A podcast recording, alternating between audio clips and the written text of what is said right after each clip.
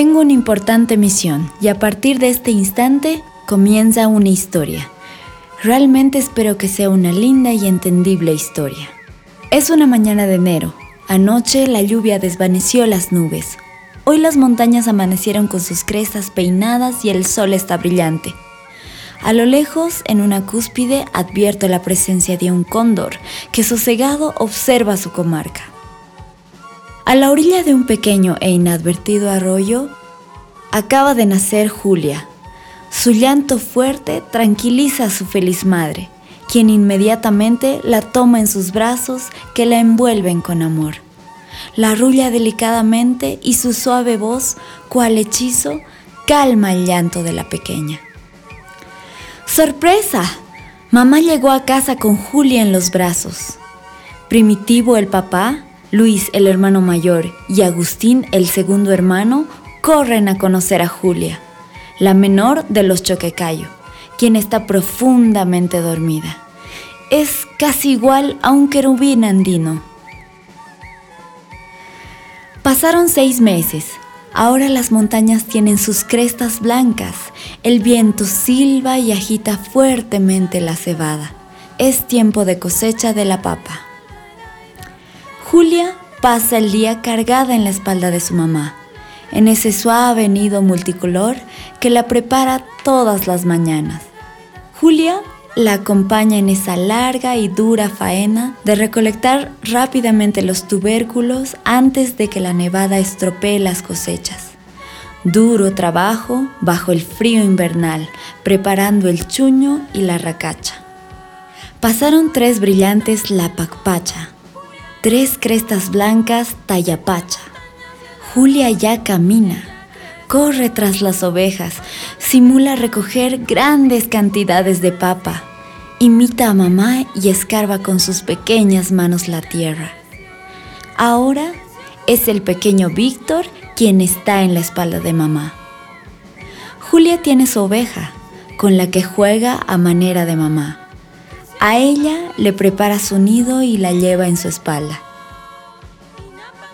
Julia cumple cinco eneros ya tiene que entenderse con las ovejas, cuidarlas y ver que el rebaño siempre esté completo. De cuando en cuando se distrae con una lagartija, alguna rana o tira piedras al arroyo y siente deleite al hacerlo. La salpicadura le produce risas. Cuando cae el atardecer, vuelve a casa cantando y bailando, como vio a los adultos en la fiesta del pueblo la comida está lista. Mamá preparó un delicioso plato de chuño. Es importante que conozcan a la mamá de Julia, una mujer muy trabajadora.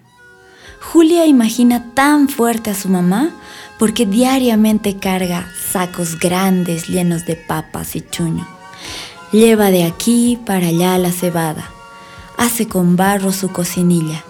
Después de escarmenar a las ovejas grandes tiñe la lana, usa la rueca y luego trama en el telar. Ella teje mantas para abrigarse en el invierno, multicolores aguayos y fajas que sirven para sostener las polleras de las mujeres y los pantalones de los varones. Julia tiene una duda que la aflige. Mamá es fuerte de día, pero débil de noche cuando llora porque le duelen los huesos. ¿Por qué será que las primeras luces del día alivian a mamá? Quiero contarles que para Julia hoy fue un día muy feliz, porque llegó un casero con muchas cosas para vender, platos de barro, ollas de barro y, adivinen qué, abarcas justo para el pie de Julia. Claro que los papás de Julia discutieron el trueque le dieron un buen atado de chuño a cambio de las abarcas. Inmediatamente Julia se las calzó y se puso a saltar feliz. Hoy me toca presentarles a las ovejas del rebaño de Julia. Con ellas pasa gran parte del día. Come, juega, imagina, ríe y también se asusta cuando una de ellas se esconde porque Julia le teme al zorro roba ovejas. Esta es Kiapique, la más dulce. Kia, liviana como el algodón, se la pasa alzada porque no pesa nada.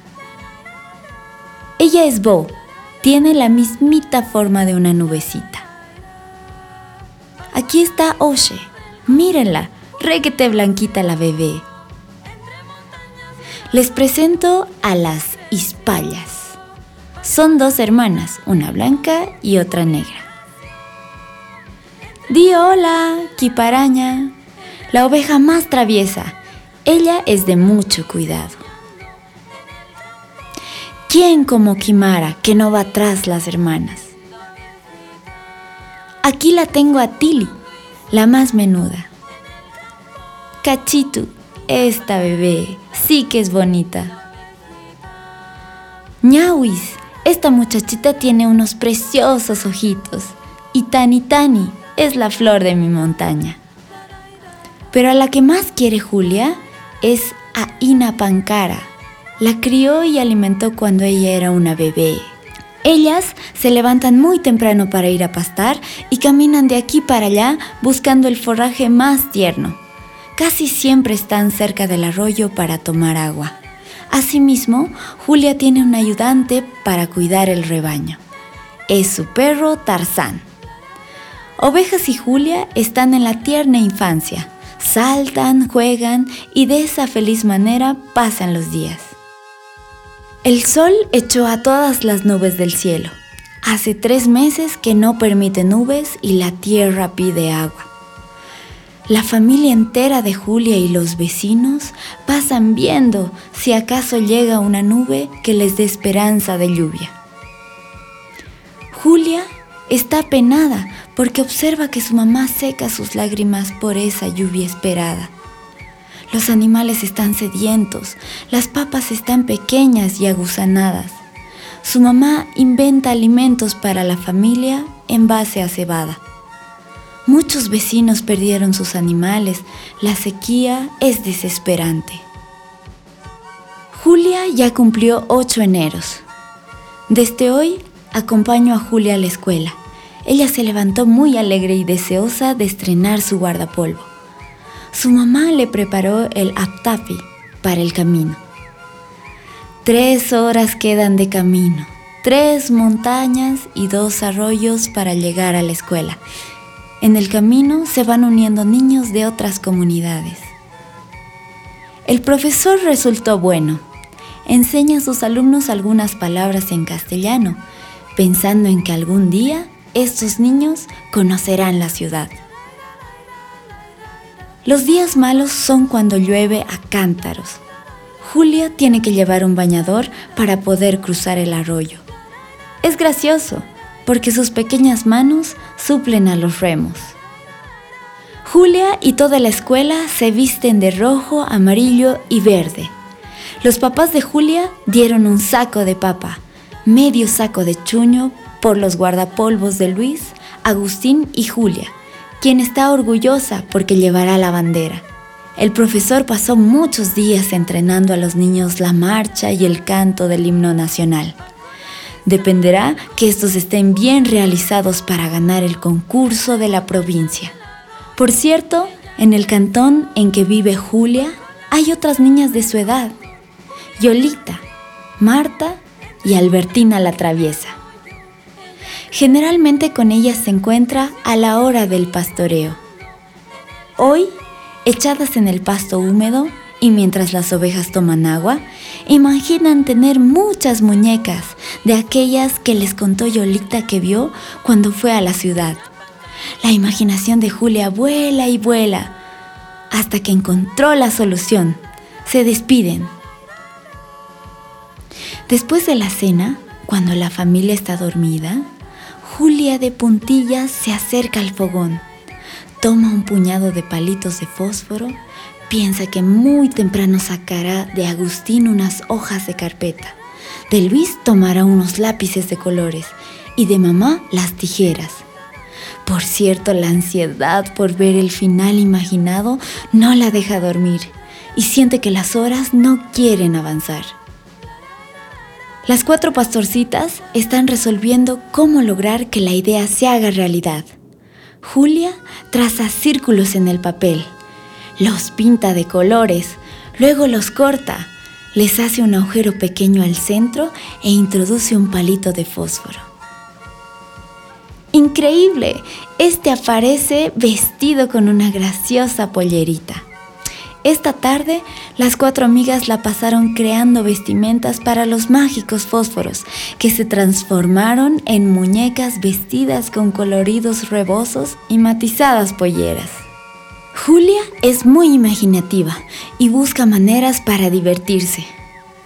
Hoy será un día de experimentos. Albertina traerá la paja, Yolita recolectará las piedras y conseguirá un latón. Marta y Julia están encargadas del azúcar. ¿Cómo cuesta encender un pequeño fogón? Ya tiza. Hay que procurar que no se queme el azúcar, aunque no perfecto, ideal para endulzar el momento. Desde ayer, todos en el cantón están afanados por la fiesta de San Juan. Los niños fabricando animalitos de barro, vacas, ovejas, llamas, burros. Mañana la Pachamama bendecirá a los animales para que estos se reproduzcan. Cada familia pone un color a los animales. Los choquecayo escogieron el brillante naranja.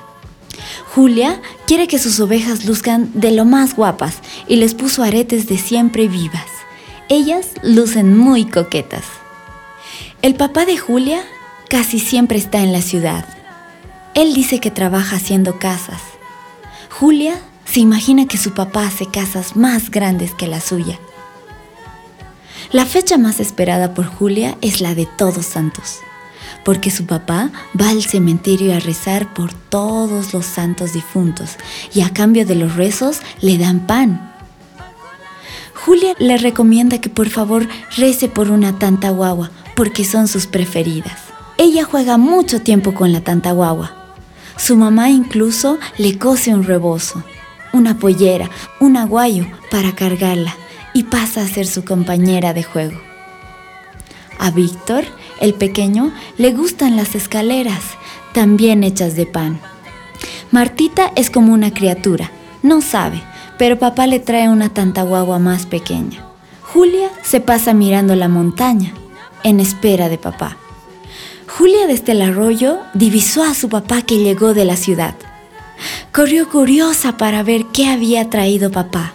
Quizás unos deliciosos plátanos, que son su fruta preferida. Papá le dijo que se apure en juntar el rebaño. Julia miró al cielo y no advirtió peligro de lluvia. Mientras juntaba a sus compañeras, pensó, ¿por qué papá quiere que junte pronto a las ovejas? Presurosa llegó a casa para saber qué sorpresa trajo el saco. Percibió que su mamá en silencio estaba llorando. Pensativa recibió el plato de comida que mamá le dio y su papá le dijo, Julia, mañana vamos a la ciudad. Julia estaba rebosante de alegría. Corrió por la habitación repitiendo, Mañana conoceré la ciudad, mañana conoceré la ciudad. Papito, gracias, gracias, me portaré bien. Por fin conoceré la gran ciudad. Las lágrimas no dejaban de caer de los ojos de la mamá de Julia. Ella la consuela diciéndole, No llores, mamita, volveré pronto y te contaré qué requete bonita es la ciudad. Su mamá la abrazó y lloró desconsoladamente le entregó la pollerita roja, la manta verde y los rebosos blancos que le compraron en la feria para las fiestas.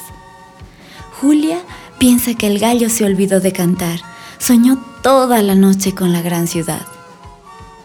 La comarca amaneció fría, las nubes se apropiaron del cielo. Julia ya estuvo lista para el viaje a la ciudad. Su mamá les preparó el aptapi para el camino. Victitor ya está a cargo del rebaño. Julia se despidió de todas sus ovejas y le encargó al pequeño que tuviera especial atención con Ina Pancarita. Cuidado con Kiparaña, que es la más traviesa del rebaño. Siempre la llevé en brazos a Kia, porque es livianita. Mamá Llorosa y los pequeños hermanos Choquecayo salieron a despedir a Julia y a su papá. Julia, a medida que avanzaba, se dio vuelta y vio que su mamá seguía conservando la mano en señal de despedida. Una pregunta tenía Julia. ¿Por qué mamá llora? Luis y Agustín, mis hermanos mayores, se fueron a la ciudad a trabajar con papá, pero mamá no lloró entonces. ¿Seré la preferida de mamá? Les tomará cuatro horas de caminata, cuatro montañas y tres arroyos. Papá, la ciudad es requete bonita. Hay mucha gente. Papito, ¿me llevas al parque? Papito, ¿me comprarás muñecas? Yolita dice que en la ciudad vio muñecas de verdad. Papá, ¿qué buscas? Amigos, yo viajé junto a Julia y estoy muy agitado, pero tampoco esperaba esta sorpresa. Señora, buenas tardes. Aquí le traigo a mi hija. Tiene nueve años y se llama Julia. Mmm, veremos cómo se comporta. Papito, no me dejes. Por favor, me portaré bien. Llévame con mamá. Papito. Sé que como narrador y en misión no tengo que llorar, pero no resistí ver a mi pequeña Julia llorando y sola en la gran ciudad. Pero la misión es la misión y los espero en el próximo capítulo. Julia en la gran ciudad.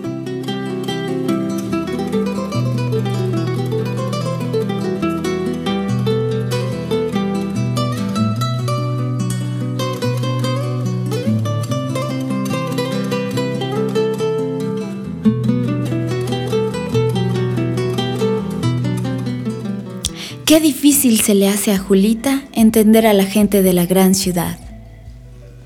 Ella es una niña aymara. Conoce muy pocas palabras del idioma de la ciudad, únicamente aquellas que le enseñó el profesor. Ellos no entienden que Julia no sabe por qué no le enseñaron. Suponen que Julia es una niña caprichosa, que no cumple las órdenes que se le da y esto le ocasiona a Julia jalones de oreja, gritos, incluso la tachan de maloliente. Pero ella no conoce la vida de la ciudad y desde que llegó hacia una primavera no dejó de llorar un solo día. Ella ve a la ciudad como un espanto. Algunas noches le alegran sus sueños porque en ellos recuerda su feliz vida en el campo con su mamá, sus hermanitos, sus ovejas y su arroyo. Esa vida de antes era con muchos colores, alegre y feliz. Los días de Julia comienzan muy temprano. Aprendió que en vez de gallo hay un aparato que se llama reloj y que este no canta, grita ring ring saca temprano al perro, que no es como Tarzán. Este se le quiere escapar y hasta un día se atrevió a morderla. Pero como es el mimado de la casa, no se puede poner quejas de él. El caballero es el bueno de la casa. Él dice gracias a todo y mueve con la cabeza desaprobando los malos tratos que le dan a Julia. La señora de la casa pasa enfadada todo el día repitiendo una y muchas veces que Julia no sabe nada y que está cansada de enseñarle las labores de la casa que son diversas. En esta casa se come varias veces al día, el desayuno, el almuerzo, la hora del té y la cena. Julia está encargada de arreglar las camas, lavar las vajillas, las ollas, pulir los pisos, preparar las verduras, cargar al bebé que pesa como un saco de papas y aguantar a la niña que es mal educada. Ella come sola en la cocina después de la familia. Tiene un plato y una taza que no pueden juntarse con la vajilla de la señora. Al principio le costó entender, pero con el tiempo ya sabe cuál es su lugar. Muchas veces cierra los ojos e imagina a su mamá sirviendo a la familia el chuño y la cebada. Desearía tener mis alas para volar a su hogar y no volver jamás a la gran ciudad. Hoy llegó el papá de Julia del campo a visitarla y a cobrar los sueldos. Su mamá le mandó queso y papas. Extrañaba mucho esa comida, humilde pero hecha con amor de mamá. Julia y su papá salieron para hacer las compras que él llevará al campo. Algunas despensas, sal para los animales. Julia recomendó una ración especial para sus ovejas. También mandó unos dulces a Victitor y a Martita. Asimismo quiso comprarles un juguetillo. Pero su papá le dijo que no se debe malgastar el dinero en cosas innecesarias. Ella pensó, pero es el dinero que me gané con los sustos que me da ese perro, las pellizcas de la niña, los enojos de la señora y el peso de ese bebé. Escuché que don Primitivo le dijo a la señora que Julia debe ir a la escuela, que le toca el segundo año y que pronto cumplirá 10 eneros. La señora dijo que Julia tiene mucho que hacer en la casa y que tratará de inscribirla en una escuela nocturna que hay cerca de su vivienda. Julia lloró mucho cuando partió su papá. Intentó una vez más decirle que la lleve de vuelta a casa, que se portaría bien, que ayudaría en la siembra, en la cosecha, cuidaría las ovejas, traería agua. Su papá únicamente movió la cabeza en señal de no. Como el vuelo del cóndor, Julia cumplió 10 eneros y hoy fue al parque con la familia que trabaja. Llevaba cargado al bebé y se pasó la tarde empujando el columpio a la socarrona niña. Cuando ella intentó subir al resbalín con el bebé en la espalda, con un grito de espanto la señora, ella se bajó inmediatamente. Cabizbaja pensó, ¿por qué tuve que venir a la gran ciudad? ¿Dónde está el parque que vio Yolita? ¿Dónde están las muñecas que ella dijo que había? Julia desea de la niña esas muñecas que tiene, pero tiene prohibido tocarlas. A cambio de estas, ella juntó migas de pan y fósforos, y a la luz de la luna fabricó algunos muñecos y animales de migajón. Con papel de periódico vistió a los migajones y a los fósforos. Después de su jornada de trabajo, saca de su aguayo su tesoro y juega imaginando su vida en el campo. Julia está hechizada con las lucecitas del árbol. Dicen que es de la Navidad. Ella jamás imaginó una cosa tan bonita. La señora arregló el nacimiento, puso ovejas y vacas y dice que ahí nacerá el niñito Jesús. A un lado está Yumpa y su papá del niñito. Julia desde hoy irá a la escuela nocturna. Tiene confusión de ir sola. Todavía le teme a los bocinazos de los autos y cruzar las calles. La señora le dejó en claro que únicamente hoy le enseñará el camino de ida y vuelta, que preste atención para que ya no se vaya a perder. Una regenta le mostró a Julia su aula. Tímidamente toca la puerta y le indican que pase, salude y se presente ante la profesora y los alumnos. Soy Julia, tengo 10 años, soy de mi pueblo, ayudo a mis padres cuidando las ovejas, fui a primer grado, hablo aymara más que castellano. Muy bien, Julia, yo soy la profesora Elena de segundo grado. A ver, seguimos presentándonos. Aquí el compañero. ¿Quién es y de dónde viene? Juanito Jarawi. Soy de Potosí, tengo 10 años. ¿Con quién vives? Con mis tíos. ¿A qué te dedicas? Soy lustrabotas. Soy Loma Tica, de Cochabamba. Tengo 11 años. Vivo con una señora. Soy ayudante de cocina. Mi nombre es Julián Maita. Soy de Oruro. Tengo 25 años. Vivo solo. Soy cargador en el mercado. Mi nombre es Juana Tintaya. Soy de Sucre. Tengo 50 años. Soy abuela. Vivo con mi hijo y mis nietos. Mi nombre es Chino Yupanqui. Mire, profesor, a mis ojos. Soy de Tiwanaku. Yupanqui, ¿cuál es tu edad? 12 años. Soy voceador de minibús. Vivo solo. Yo soy, pues, profesora. Cuquita Roca. Tengo 13 años. Vivo desde Peladinga con mi madrina. Mi nombre es Benito. Soy de Catavi, el centro minero. Soy huérfano de padre y madre. Tengo nueve años y vivo con mi hermana. Mi nombre es Asensio Calpa. Soy de Copacabana. Tengo 11 años, vivo con mi papá y mi madrastra. Tengo nueve hermanos. Mi nombre es Baimeji. Tengo 15 años. Vivo con mi Beshi, que me trajo de mi pueblo. Mi nombre es Ladislao Rodríguez. Soy tarijeño, profe. Tengo 15 años y vivo con mis padrinos, profe. Ellos tienen un negocio y les ayudo. Por la presentación caigo en cuenta que esta aula es multicultural. Quiere decir que tenemos en cada uno de ustedes parte de nuestra patria. Julia al salir cayó en cuenta que la escuela vio a colores, feliz con la maestra, sus compañeros y sus ocurrencias. Tengo buen trabajo, investigaré a los compañeros de la pequeña Julia.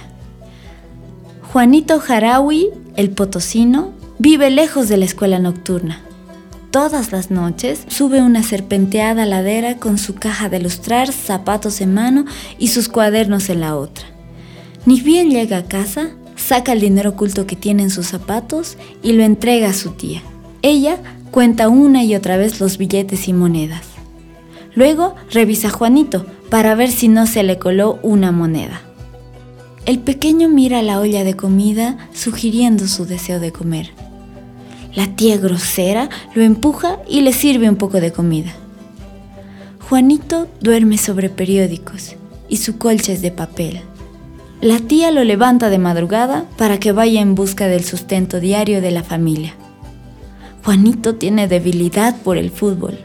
En su momento de descanso, juega al balompié con otros compañeros lustrabotas. Lomatica. Esta niña vive cerca de la escuela nocturna. Ni bien llega a su casa, tiene una pila de platos por lavar, enormes ollas y le queda por pelar un buen tanto de papas, arvejas y zanahorias. Mientras hace su trabajo, canta en su idioma, el quechua. Duerme en la cocina, cerca del fogón, con un osito de peluche que es su compañero. Ufa, Julián Maita sí que vive lejos. Exactamente en un mercado. Adivinen, duerme sobre una tarima de las caseras. No me quiero imaginar cuando llueve. Lo acompaña una pequeña radio a transistores. Debajo de su tarima guarda su cuerda, su mantel, su cuaderno y sus lápices. Se levanta las primeras luces del día. A Julián le gusta comer Come en la mañana, a media mañana, almuerza, come a media tarde y come antes de irse al mercado. La señora Juana Tintaya toma un colectivo para volver a su casa. Cuando llega, la reciben sus nietos y los prepara para dormir. Luego se sienta y comienza a repasar lo que avanzó en la escuela.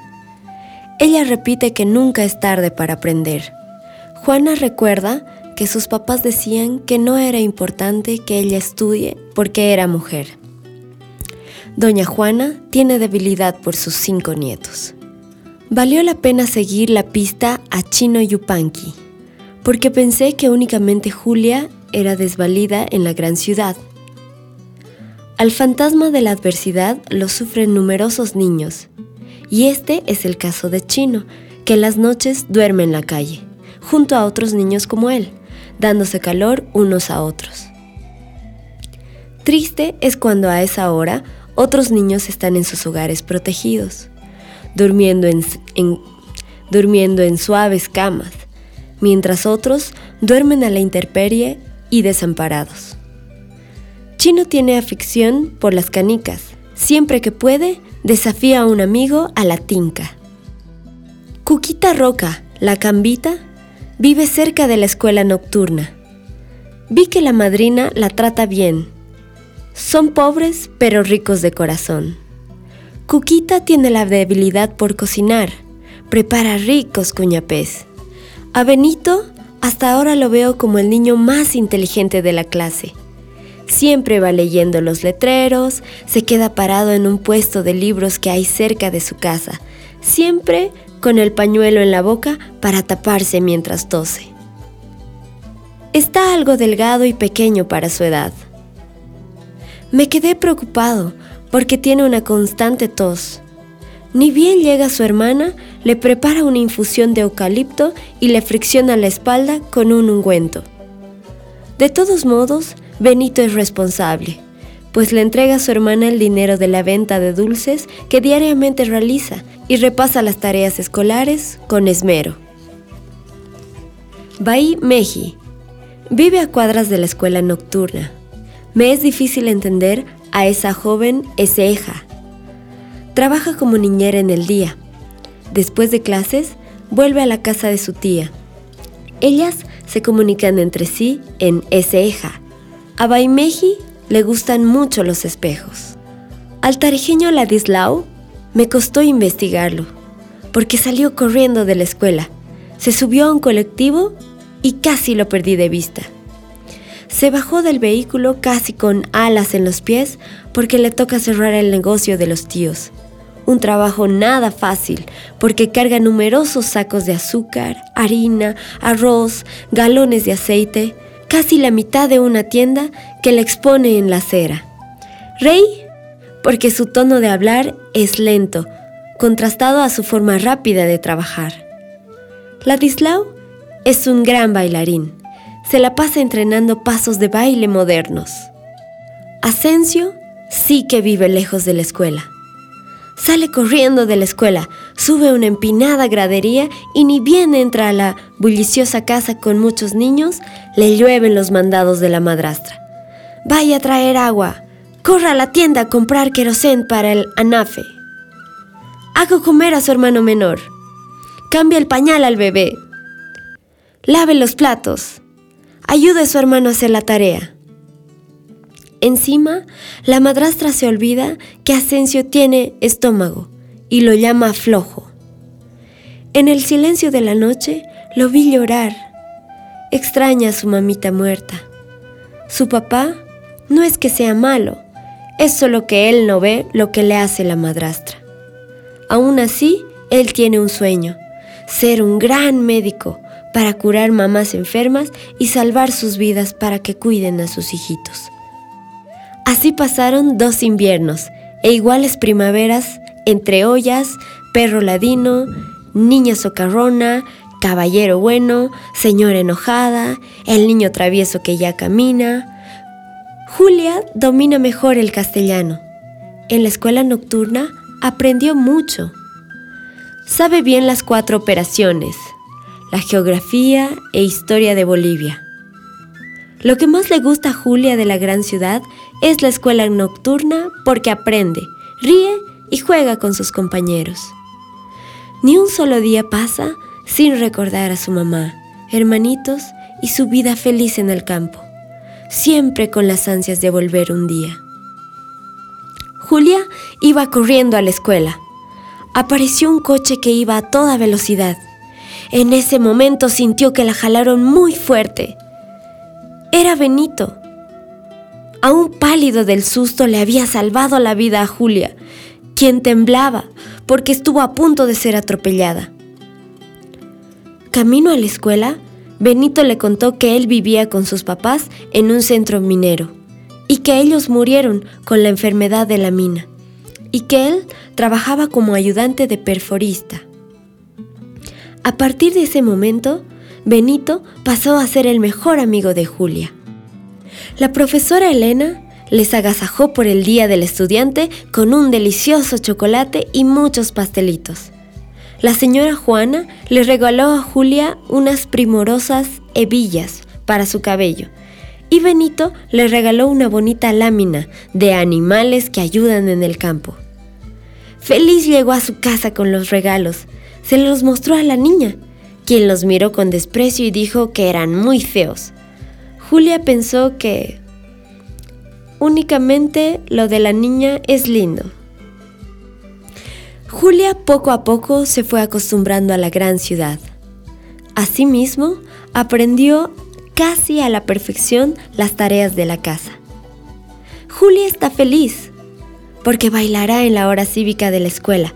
Su pareja es Benito. Julia piensa, ¿será que un día me case con Benito? Me salvó la vida, me contó su historia, me enseñó la difícil división, me regaló una hermosa lámina de los animales que ayudan en el campo y me invitó unos dulces. La profesora Elena felicitó a los alumnos porque el baile salió acompasado. Julia está triste. Su mejor amigo Benito está muy enfermo. Reunieron unas despensas y fueron a visitarlo con los compañeros y la profesora Elena. Él se ve muy débil. Aún así, les sonrió y trató de hablarles un poco. Su hermana dice que no lo quisieron recibir en el hospital porque es pobre. Siento mucha tristeza. Hoy murió Benito. Lo pusieron en una caja blanca. Parecía que estaba durmiendo. Julia lloró mucho. La profesora Elena le dedicó bonitas palabras y con los compañeros le llevaron una corona de flores. Lo enterraron en un descampado lugar, porque no había dinero para el cementerio. Le pusieron una cruz blanca. Ahí se quedó Benito, dormido para siempre. El papá de Julia vino con la idea de pedir permiso a la señora para que Julia vaya a pasear un par de semanas al campo. Exactamente para cuando cumpla sus 12 eneros. Julia no cabe de contenta. Noche antes del viaje, alistó su aguayo, sus migajones y sus fósforos vestidos para regalarle a Martita. También llevará las hebillas que le regaló la señora Juana y la hermosa lámina recuerdo de Benito. Esta vez esperó que el reloj tocara para levantarse. Julia deseaba que sus pies tuvieran alas para volar los cuatro cerros y los tres arroyos. Llegando al cuarto collado, divisó su pueblito, el arroyo, las casas, los telares. Aspiró profundamente ese aroma que tanto extrañó. Mamá, Martita y Victito le abrazaron. ¡Cuánto los extrañó! Mamá le sirvió un abundante plato de chuño. No todas sus ovejas la reconocieron, pues ella ya tenía aroma de ciudad. Pero Ina Pancara y la pequeña Kia caminaron junto a ella. Con su mirada acarició cada espacio, desde el cielo hasta el suelo, para saciarse de lo mucho que añoró esta tierra. Hoy Julia cumplió 12 eneros. Dejó ya su tierna infancia entre el hermoso campo y la gran ciudad.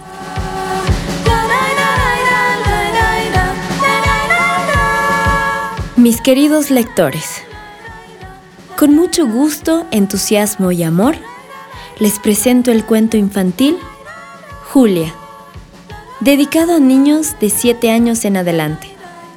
Les anticipo que es una historia verdadera, basada en la vida de Julia. ¿Qué me motivó a escribir sobre la infancia de Julia? La particularidad que tiene crecer en el campo la imaginación maravillosa que tienen los niños de acuerdo a su entorno. Y por supuesto, mostrar lo difícil que es para un niño asumir un nuevo idioma, entorno, responsabilidades. Y ciertamente, esta fue la realidad que Julia vivió en su infancia. Y es la de muchos niños, cuando por la fuerza o la razón migraban a las grandes ciudades en calidad de trabajadores. Estos niños no tienen tiempo para adaptarse a su nueva vida. Por eso la escribí, para que conozcan, mis queridos lectores, cómo los niños del campo crecen, imaginan, juegan, estudian y cómo pasan por ciertas experiencias, como por ejemplo las inclemencias del tiempo, el trabajo duro, los largos caminos, etc. Al final del libro encontrarán un glosario con las palabras que les resultarán difíciles de entender, pues hay algunas en español, otras en aymara, quechua y eseja. Asimismo, podrán desarrollar una bonita actividad con los fósforos, tal cual lo hacía Julia. Finalmente, agradezco darme la oportunidad de entrar a sus hogares y que me presten un tiempo para poder narrarles este interesante cuento de la vida real. La autora, Lilia Murillo. Ustedes se preguntarán, ¿quién es Julia? Bueno, Julia es una muchacha que conocí exactamente cuando ella tenía 17 años. Nació una mañana del 8 de enero de 1977. Si contamos los años, Julia en la actualidad tiene 40 y es mamá de Brian, un muchacho de 20 años que es músico. Ambos son parte de mi familia. En esa intimidad que íbamos teniendo día a día con Julia, me contaba cómo creció en el campo, cómo llegó a la ciudad y cómo transcurrió su vida en ambos lugares, Julia Campo y Julia Ciudad. Esta historia no es ficción, es la realidad de muchos niños que viven esta misma situación. Aporté a esta historia con algo que observé durante el tiempo que trabajé como técnico en el laboratorio clínico de un hospital en una provincia del Departamento de La Paz. Asimismo, con otras experiencias que conocí de la escuela nocturna. Sé que en algo cambió esto, pero no mucho. Hay experiencias que darán a pensar y por supuesto, me encantará que comenten en mi página web qué les pareció. Atentamente, Lilia Murillo.